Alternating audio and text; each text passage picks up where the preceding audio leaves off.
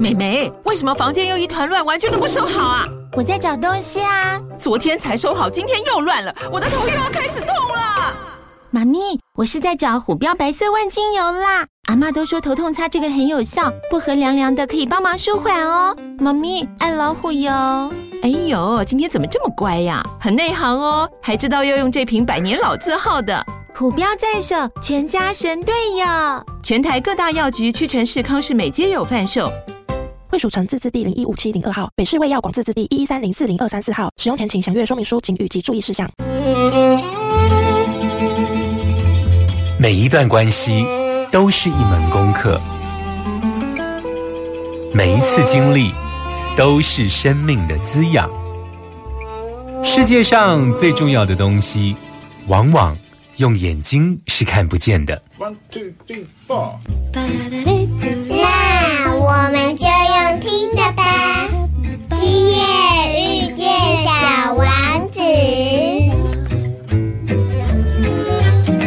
Suis-moi, là où je sais souvent, suis-moi. Et si je suis pas, suis-moi, là où je suis beau.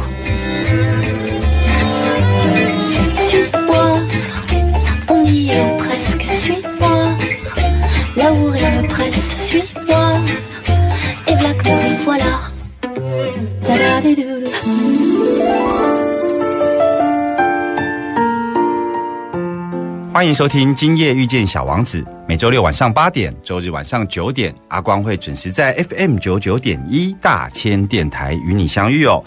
嗯，阿光呢，在二零一八年的时候啊，非常的幸运，因为阿光觉得能够参与一个不管是国际赛事的筹备，或者是国际博览会的筹备，都是我人生中能够站在某种高度，然后跟大家一起工作非常珍贵的这个经验哦。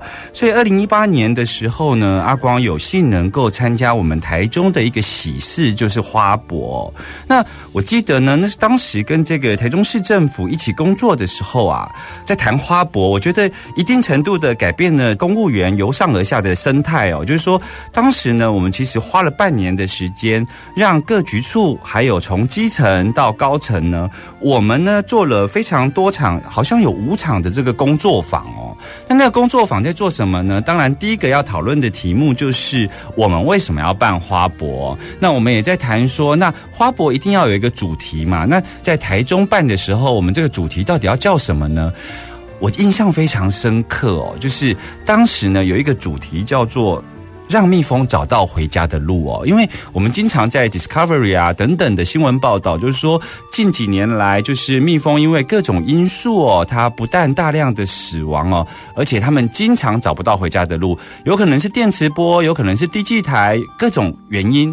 让他们在自然界不再扮演授粉的这个角色哦，再加上它们数量大量的减少哦，所以当时呢，我们的确一度想要把台中的花博、台中的农业，我们认为从蜜蜂的观察来做起哦。可是呢，后来为什么叫做聆听花开的声音呢？其实是我们当时做了一个反省，就是当我们在想让蜜蜂找到回家的路的时候啊，其实还是把自己人类当做一个拯救者哦。就是我们觉得自己是高于自然界的所有物种，所以我们当我们看到蜜蜂找不到回家的路的时候，我们呢想要当一个拯救者，所以我们想要帮忙改善这一个情况。那我们就做了一个反思：人类真的是自然界的拯救者吗？他其实一直是在当破坏者、掠夺者，这是大家一致的共识。可是人类真的可以作为大自然的拯救者吗？所以我们后来认为，把人类放回自然间，那我们或许应该先做到的是，我们要懂得欣赏自然的美学哦。所以当年的花博呢，从让蜜蜂找到回家的路，后来变成。聆听花开的声音，因为我们认为人回到自然，不管从产业面、好农耕面各方面，能够有针对自然能够放下脚步，然后能够来聆听，或许是我们认识自然最重要的一步哦。那今天呢，阿光为什么会从这里谈起呢？是因为今天要跟大家介绍一个非常重要的主题哦。从小的时候，我们从儿歌开始，我们就经常听到就是蜜蜂嗡嗡嗡哦，包括台北市长柯文哲为了代表他在市政上呢非常的认真，他都说他每天的行程嗡嗡嗡哦。那为什么蜜蜂代表的是辛勤的工作呢？这个到底是人设还是风色呢？或许今天呢，阿光为大家邀请的疗愈大来宾，大家可以来聊一聊，到底嗡嗡嗡是人类的人设还是风色呢？我们今天的疗愈大来宾为大家邀请到的是晋福田有机香料农庄的主人哦，也就是这个许晋田晋田大哥哦。我们先来听一首歌，回来之后要来听听他的故事。慢点，慢点，慢点，让灵魂跟上我们的脚步。欢迎疗愈大来宾。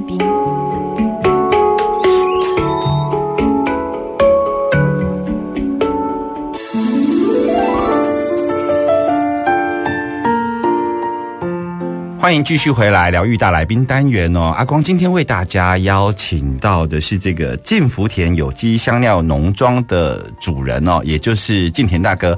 Hello，晋田大哥。哎，阿光你好。哎，听到这个晋福田这个名称哦，这是傣意建好点的艺术哈。呃，买山的讲，其实也跟你的名字有关哈。对对对对，晋田嘛，许晋田是，可以跟我们聊一聊，就是说你是农家子弟嘛，对不对？对啊，从小在。在农家长大是，其实你自己在东市有自己的这一个呃农场农庄哦。那因为我知道你其实整个耕作的过程，其实是因为你在生活上跟人生中有所体悟之后，你改变了这一个耕作的过程，包括你从事这个有机的这种耕作方式，可以跟我们聊聊这部分吗？因为我们是从小在乡下长大的农家子弟哈。其实我们小的时候呢，就是都要到溪里面玩啊，抓虾、抓鱼啊。然后这样的时间过到了我大概三十几岁的时候，突然间就在想一件事情，好像以前玩的那些东西都不见了。我们溪你的溪里面鱼不见了，虾不见了，然后甚至以前在割稻的时候都会可以抓那个追鸡。嗯，来吃这样哈，那现在这些都不见，嗯嗯，所以那时候我们就大家一群人就在聊说，哎，到底是怎么了？怎么会变成这样？以前的东西都不见了这样。那也这样的机缘呢，就朋友介绍说，哎，有一个叫做 M O A 的哈，在讲说不用喷农药、不用化学肥料就可以种东西呢。嗯，那因为这样的关系，所以我们就开始在学习这个叫 M O A 的自然农法。嗯嗯嗯，那就这样做做做，因为。因为因为听不懂，嗯，也不知道怎么做，因为我们的习惯教育教下来的都是用化学肥料啊、化学农药的种法，嗯，所以听不懂。然后想说，那既然我听不懂，我就跑到里面去上班，哦，跑到 M O A 里面去上班哦，那他就会教我怎么种这样。是是。所以后来我就到里面去当辅导员，然后到日本去受训，到底自然农法应该怎么做？嗯。其实阿光在曾经有一个节目在谈手工皂、手工肥皂，我当时就问了那个手工肥皂的主人一个问题，就是说为什么现在大家都讲手工肥皂？因为那一讲所谓的 deco 其实就是手工皂啦。那到底为什么现在重新强调手工皂？这中间发生了什么事？那阿光一样要用这个问题问静田大哥，就是以前没有农药的时候，大家也是这样耕种，那是什么原因让？后来，现在反而要回去做这个没有农药的耕种，这个过程到底发生了什么事？因为我们在早期哈，就像我们在耕作的时候，我就发觉到一点，说奇怪，因为我们受的教育都是用这些化学农药、化学肥料的耕作方式，然后我就搞不太清楚，然后就问 我们的那个阿贝啊，嗯，就问说，哎，阿贝啊，你以前没有这些东西，你怎么种啊？对。啊，比如说，我们就顶多最多就用个煤油啊，加个肥皂啊，肥皂水啊，就喷一喷就好啦。嗯，就没什么问题啦，就可以种有收成啊。嗯，对，所以我们是因为用了太多的杀虫剂，是，嘿，让整个环境的生态破坏掉。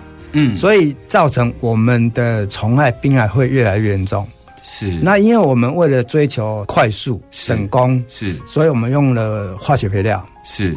那这些东西让植物长得非常快，那是变成非常的虚弱，所以它的病害就越越来越多，越来越多，所以我们越来越耕作，就是因为我们为了追求快速、便利、产量，嗯，然后之后呢，就是造成我们后续有更多的问题要去处理。你后来是整个搬到东市去，然后就是完全进入这个说有机耕种、友善耕种的这种方式。听说你对于搬到东市去这件事情，其实因为像你刚刚讲的，就是说会使用呃农药啊、化肥啊，其实是为了能够快速便利的收成。快速便利的收成，其实不只是所谓的种植的产物，它某种程度也代表我们整个社会的生活脚步非常快速。所以对你来讲，那个有机耕种跟你搬到东市去，它所要追求的是回归生活的本质跟自己的步调，对不对？因为我发觉到哈，就是说都市是一个非常好的生活的一个方式，但是也就是很好花钱的地方哦。所以我发觉到说，哎，原来赚钱要在都市，嗯，嘿，对不对？但是呢，生活要在山上，是因为山上的步调很慢，是。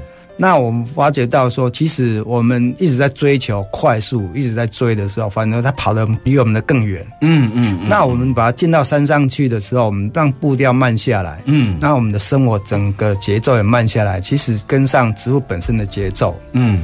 那我们在耕作的时候，其实我们也在对我们是一种修心的一个、一个态度。是。所以我们就觉得，哎，那我们就到山上去，嗯，重新调整。我们自己的脚步，嗯，不要再追了。像你现在在东市的庄园啊，哈，就是说，为什么会觉得呃，用农庄来介绍，其实这代表一种生活方式，它已经不是单纯的一种耕作，哈。那你如果是呃耕种水稻啊，耕种某种品相的植物的时候，你只要了解呃这个品相的知识。可是呢，我看呢，你其实不是蜂农，但是你的农庄里头却养蜂，为什么呢？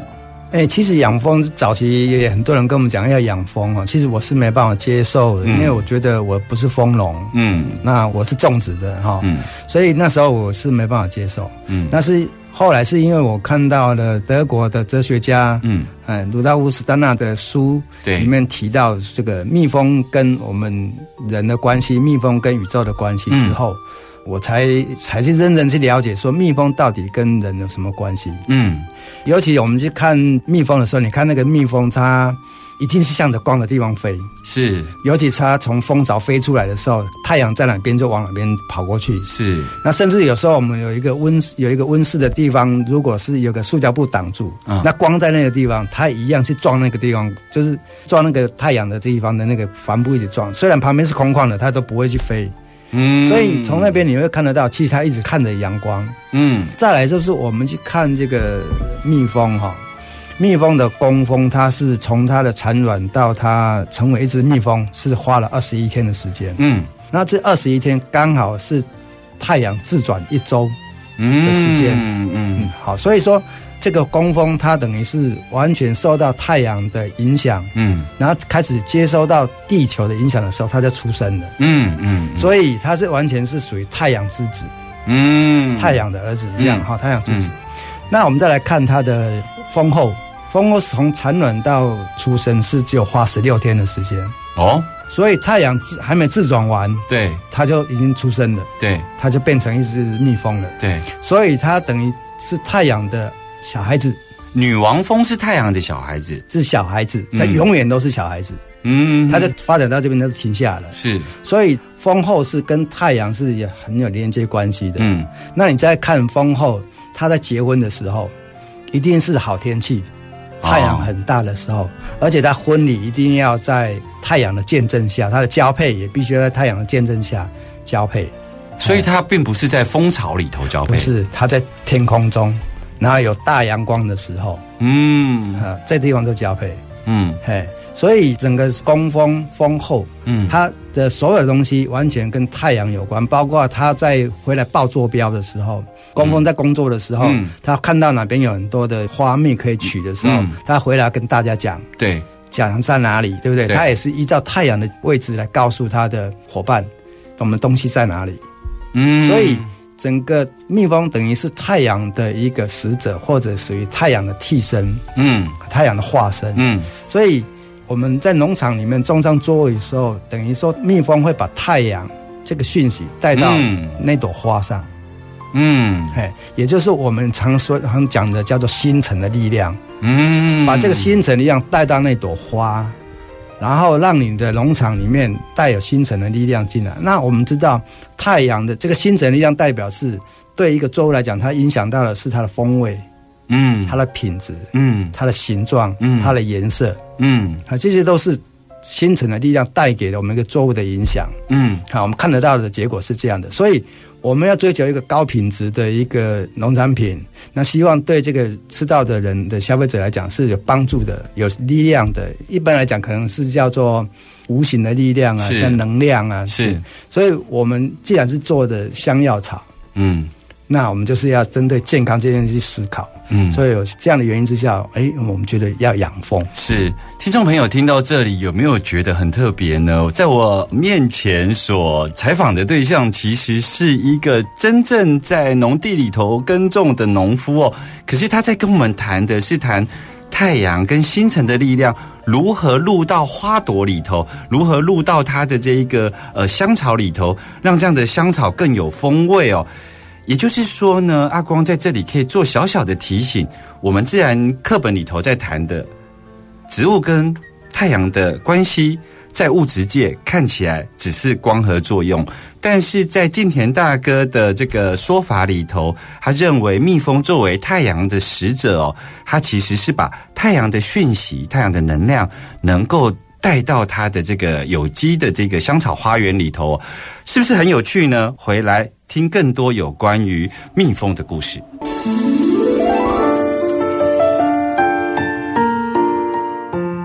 欢迎继续回来 FM 九九点一大千电台，今夜遇见小王子，我是阿光哦。今天的疗愈大来宾阿光为大家介绍了许敬田，敬田大哥。刚刚敬田大哥跟我们聊到了，就是你在你农庄里头，你后来呃养了蜜蜂嘛，其实是呃你把你的农庄当做一个有机体。一个整体在看，然后包括你刚刚提到的这个，呃，蜜蜂作为一个太阳使者，它不只是帮你呃忙碌的授粉之外，它其实是帮忙你把一些星辰的能量、太阳的能量带到你的庄园来哦。我们知道，像在台湾啊的，尤其在东市，其实有这个呃全台湾第一座的太阳蜂巢，可以跟我们聊一聊，因为你也参与其中哦。太阳蜂巢到底是什么呢？我们刚才有提到。工蜂跟蜂后，嗯，一个是二十一天，一个是十六。天嘛，哈。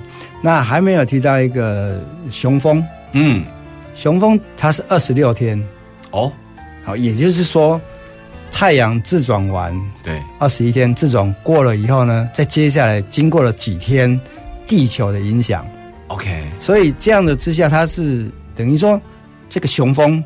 它已经有体验到地球的植数在身上了以后呢，嗯、所以它雄蜂它才可以做受精，嗯，这件事情，嗯，嘿，也就是说，蜂后是因为太阳留在它的身上，嗯，所以它具有产卵的能力，是。那雄蜂呢，是因为有地球的影响，所以它就有受精的能力，嗯，嗯啊，那工蜂因为它接受完整的太阳的影响之后呢，接触到一点点的地气，对。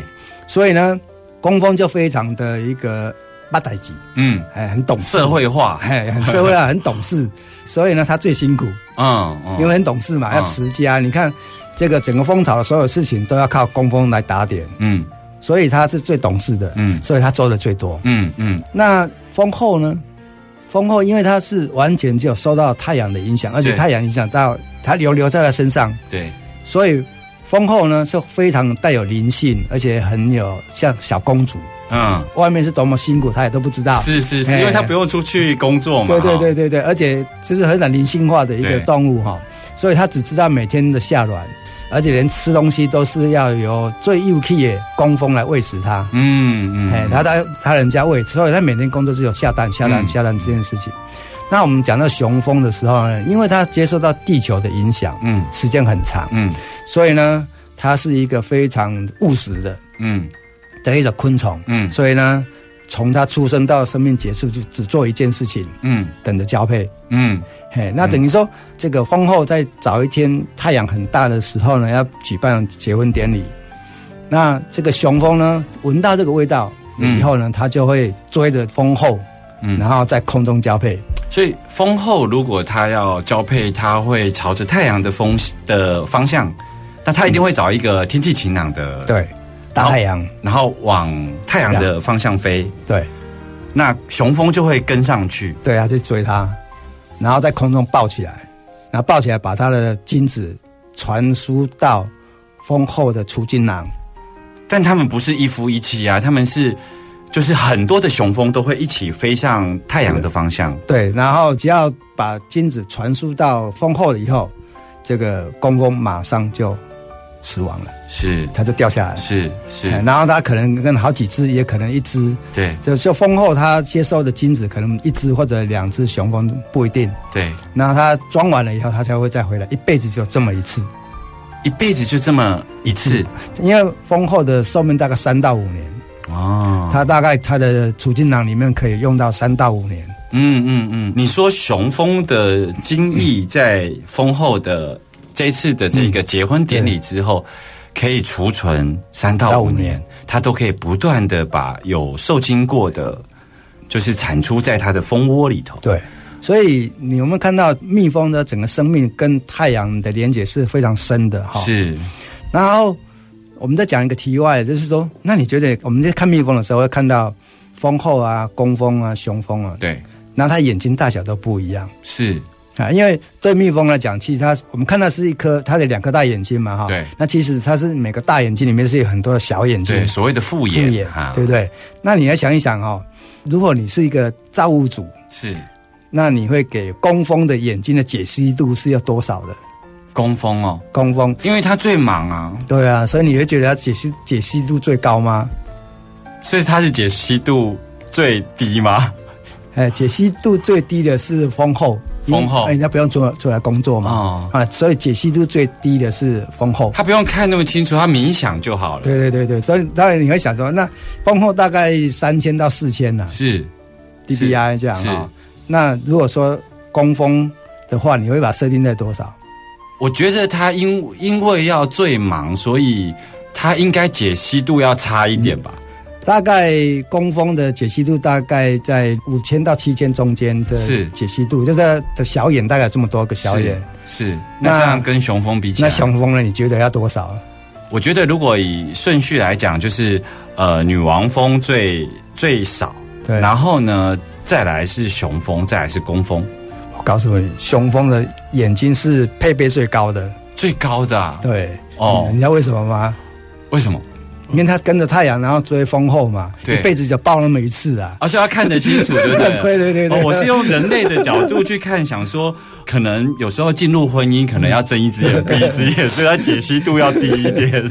对，它只有一次机会而已，抱过来。因为其实蜂后在天上在飞的时候，很多的保护它的也是女生嘛，就是工蜂也是女的啊，对，所以他看清楚哪一只是蜂后。哦，所以它它是一群蜂在天上飞啊，它要抓对抱对人。而且以自然界来讲，他在做这个结婚典礼的时候，他很有可能还有天敌会对会那个对对，对所以他等于是雄蜂只有一辈子就这么一次机会，所以他的复眼的解析度要非常的高。对，他说你会看得到他眼睛比较大，是是是哎是这样。所以，所以我们整个蜜蜂其实它是它都一直在围绕在太阳这边在转哈。是所以这就是我们为什么去做太阳蜂巢。是，那再来就是说，太阳蜂巢是做圆的。对，那为什么圆的哈？就是说，你有没有发觉到，在大自然当中你看不到方形的？哎，对呢哈，对啊，对没有方的嘛。你看树也是圆的，只有看到竹子是方竹吧哈。那嗯其实还很少看到是方形的。对，那我们如果用感，你是用身体去感受，你会觉得方形的房子是不是觉得给你感觉是冷的，嗯嗯嗯，对不对？那圆的呢，你会有感觉被拥抱嗯嗯那种温暖的感觉。嗯嗯哎，所以圆的它会造成一个内在的力量的一个形成，嗯因为拥抱起来，然后它有一个转会会会转哈，所以它会有被拥抱的感觉。方的冷是因为它很明明确的标示出边界，对，所以人跟人之间会有边界，会有界限，我们那个温度就比较不是聚合的。对可是圆形让我们的感受就不是这样。对，所以我们会做太阳风台的圆形，这样是这样的由来。是，再来就是说，它它是个水滴状，嗯嗯，好、那个水滴状。因为大自然你去看 Discover 的时候，你会看到大自然的蜜蜂的蜂巢，它一定是水滴的样子，嗯因为是嗯。地球有吸地心引力，地吸引力，嗯，所以它有个拉力下来，是。所以它一个水滴状是它自然的原型。是是是所以我们是根据它的自然的原型，然后去设计。嗯。那太阳蜂巢的一开始是因为德国哲学家嗯。他讲了八场的关于蜜蜂的演讲，是。那他那时候提到说，照我们现在的养蜂方式啊，对好，这一百年前呢、一九二三年的时候，照现在养蜂方式哦，那个不到一百年的时间，地球的蜜蜂会不见了。所以等于是在一百年前他就预言了有这个趋向了。对他那时候就讲这件事情，就是说，因为我们现在的育蜂王的方式都是用人工的方式去处理，嗯就是我们会去筛选啊，然后我们会去，假如这次你要的蜜蜂巢的特性，那你会留下来。嗯那这次不是你想要的样态，你就把它换掉。嗯嗯，那所以这种方式来讲，会让蜜蜂的体质一直弱化。嗯嗯哎嗯嗯所以呢，我们开始在想说，因因为他当初这样讲的，然后我们也见证到现在开始蜜蜂开始大量减少，包括以前没有什么蜜蜂没有什么蜂螨啊，嗯对不对？嗯然后什么病啊，什么病的，嗯以前没有这些东西。嗯那现在为了为什么病越来越多？嗯，就是因为它的体质越来越弱化。是是是哎，所以他们的艺术家才去设计说，哎，根据的哲学家当初的有讲的东西，然后去设计出这样的太阳蜂巢。是，所以蜜蜂的这个体质的弱化，除了呃我们养蜂人家对于蜜蜂原来作为太阳使者的这个属性不了解以外，再来就是它的环境空间，因为现在。像我们去看到人家养蜂，其实都是一片一片的，对不对？对跟这个自然界的这个蜂巢是很不一样的。这个一片一片会造成，就是呃，具体上会造成什么样的原因呢？因为在整个我们去看蜜蜂的时候，其实用灵性的角度去看整个一个蜂箱来讲，我们是把它看成一只大的蜜蜂。哦，一个蜂箱是一只大的蜜蜂，是那单一只的蜜蜂就是它的一个细胞。是，那对我们来讲，我们是把细胞封装在我们透过一个皮肤把人封装成一个人嘛。是但是对蜜蜂来讲，它是刚好是相反，它的细胞是可以向外的，所以也就是说，史丹纳才会讲说，那我们吃蜂蜜哈、对长辈年长者是有帮助的，因为我们小的时候我们是喝奶嘛，对，那奶是是妈妈从她身体转化的，是。由内而外，是。人的生长是由内向外发展。是是，所以他是在长大的过程，对对对对，那是他长大的过程，由内向外发展。所以要喝牛奶，喝牛奶，因为牛奶就是由内往外的东西，是。所以喝牛奶。所以小朋友喝蜂蜜帮助不大，哦，因为这个力量，蜂蜜是从外面收集进来，哎嗯嗯，所以蜂蜜是从外往内的力量。那年纪大了以后，我们需要这股力量来支持我们，因为我们也不会再长大，嗯嗯啊，但是我们需要被支持。嗯，所以年长者喝蜂蜜，少许的蜂蜜对人是有帮助的。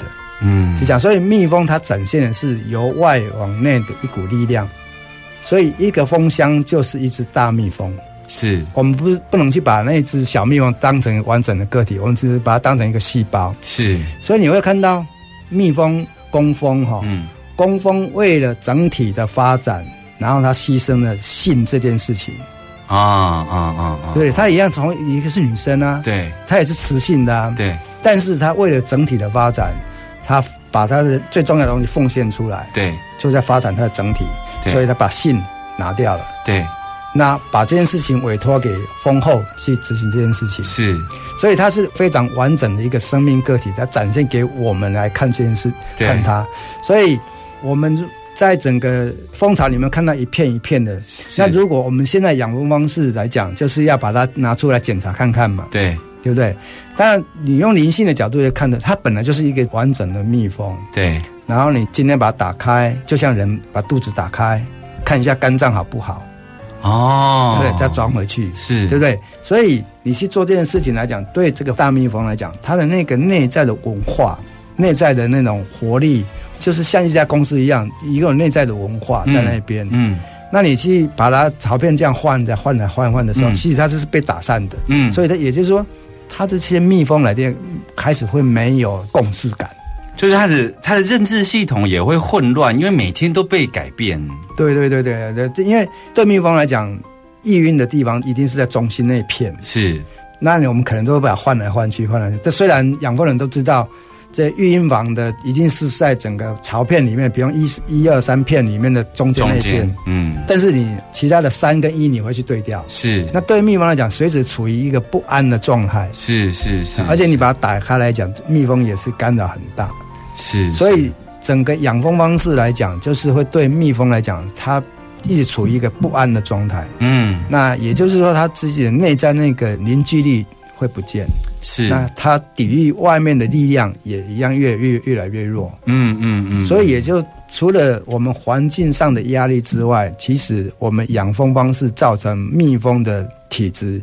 因为它的处于惊恐状态之下，其实它的越来越弱，越来越弱。嗯嗯，哎，是这样的，所以我们才会去想到说，哎，我们应该是要开辟另外一条路，让蜜蜂可以去保持它的活力。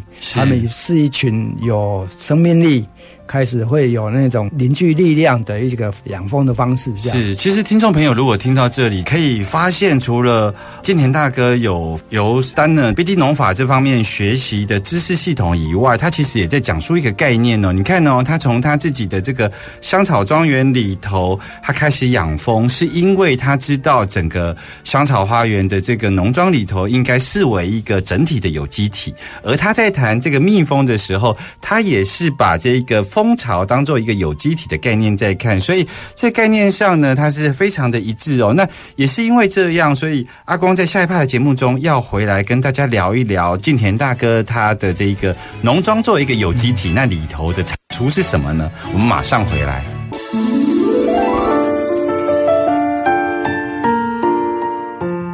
欢迎继续回来疗愈大来宾单元哦，阿光今天为大家介绍的这个太阳蜂巢哦，其实是从这个建福田这个香料农庄、香草农庄哈、哦、开始谈起哦。那有关于静田大哥对于这个呃农庄呢，是用一个有机体的概念在经营哦。那包括他刚刚在介绍这个太阳蜂巢，也跟我们谈到了，其实蜂巢跟呃这个每一只蜜蜂的关系，它其实也是一个整体，是一个有机生命哦。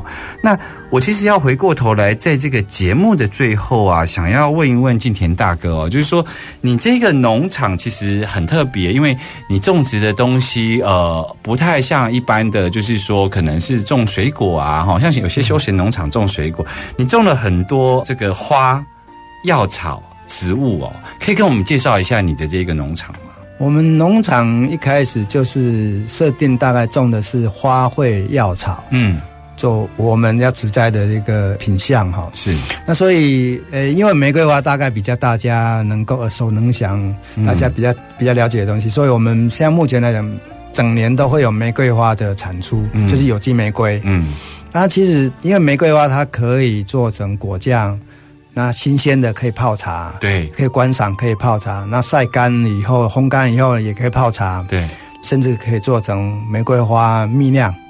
蜜酿哎是就是用糖去蜜，这样嗯就可以了哈。嗯那也可以做成我们叫做玫瑰花露水是，啊，我们我们的就是纯露。纯露。哎，是。哎是这样。那做纯露的过程，就是也也会有精油？哎，没有了，因为我们现在的量不够那么多。哦哦，是是是 是。是这个精油要叫软黄金，哦，玫瑰玫瑰精油，他们叫软黄金是是是你就可以知道它是一个非常珍贵的一个油品。是是，是那因为我们的产区没那么大，是是是，所以没那么没办法这样。是，而且又是有机栽种，然后对对对对对。其实我们我们这个节目叫小王子嘛，小王子也非常喜欢玫瑰啊，那所以听众朋友如果想去到你的这个庄园里头，听说你也有进行这种食农教育啊，或者一些 DIY 体验是吗？是啊，就是说我们我们把一个农场视为一个有生命的有机体嘛。是，那这个一个有机体，它一定有一个叫内在循环，嗯内在循环哈。那这样一个循环呢，其实会让我们的觉知更清醒，是，然后我们力量会来越越越茁壮这样。那我们都希望你是进到这个农场里面来，来跟我们进入到这个生命循环系统里面进来这边，那你吃到的我们的农产品，其实那个那个力量才是更强大的哈。是是所以我们非常欢迎来农场。是，那因为我们是一个生产农场，对诶，所以说我们没有在接待散客。是嘿是那亚磊农场你可以报名团体来这边参加体验的活动，是好，或者是叫农场工作。像我们这固定都有跟这个学校，他们几个家一次大概不能超过五个家五个家庭，嗯带着小朋友嗯来农农场工作。是那真正进入到农场这个生命体里有机的生命体里面来参与这样一个工作，其实对一个小孩子的帮助是特别明显。嗯嗯所以说，一个小孩子其实他开始的时候，他可能对大自然是一个会有惧怕，对会有距离的。怕虫啊，对对对对对对，然后怕脏啊，是哎。可是当他农场来了一次、两次或者一年以后，你就发觉到，其实他的农场就觉得到处都可以玩的东西了。就像你当时呃从平地到了这个山上去，就像阿光所说的，就是说我们对于有机的概念，其实不在每一样品相它是否有机，而是包括那个生活方式啊哈。所以你在邀请这些听众朋友来到你的农场的时候，听众朋友可能要想一下，就是说。近田大哥的这个农场，它不是休闲农场，因为某种程度来说，休闲农场还是从消费端哦，你去到那边可以消费，可以吃头油鸡，可以吃到仙草冰等等的。可是这个也是近田大哥的坚持啦，就是说他把他这个农场视为一个有机体，你去到那一边其实是他工作的场域，是他生活的场域，所以你去到农场其实是去到人家家里，好、所以呢，他其实是想要用朋友的方式接待大家，所以呢，或许你可以找一些朋友，或者是说呃父母带着小孩，然后多几个家庭或者是团体报名，然后可以跟金田大哥来联络。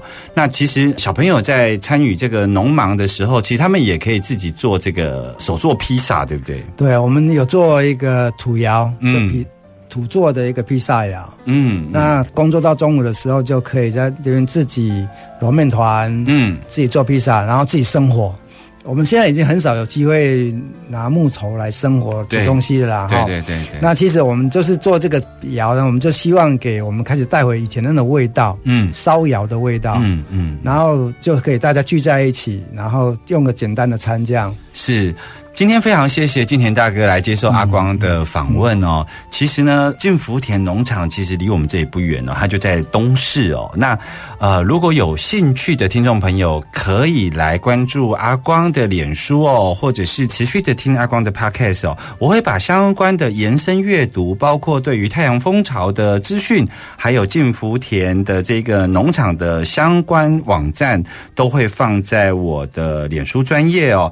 小王子说：“你在你的玫瑰花身上耗费的时间，使得你的玫瑰花变得如此重要。”我们下周见喽，拜拜。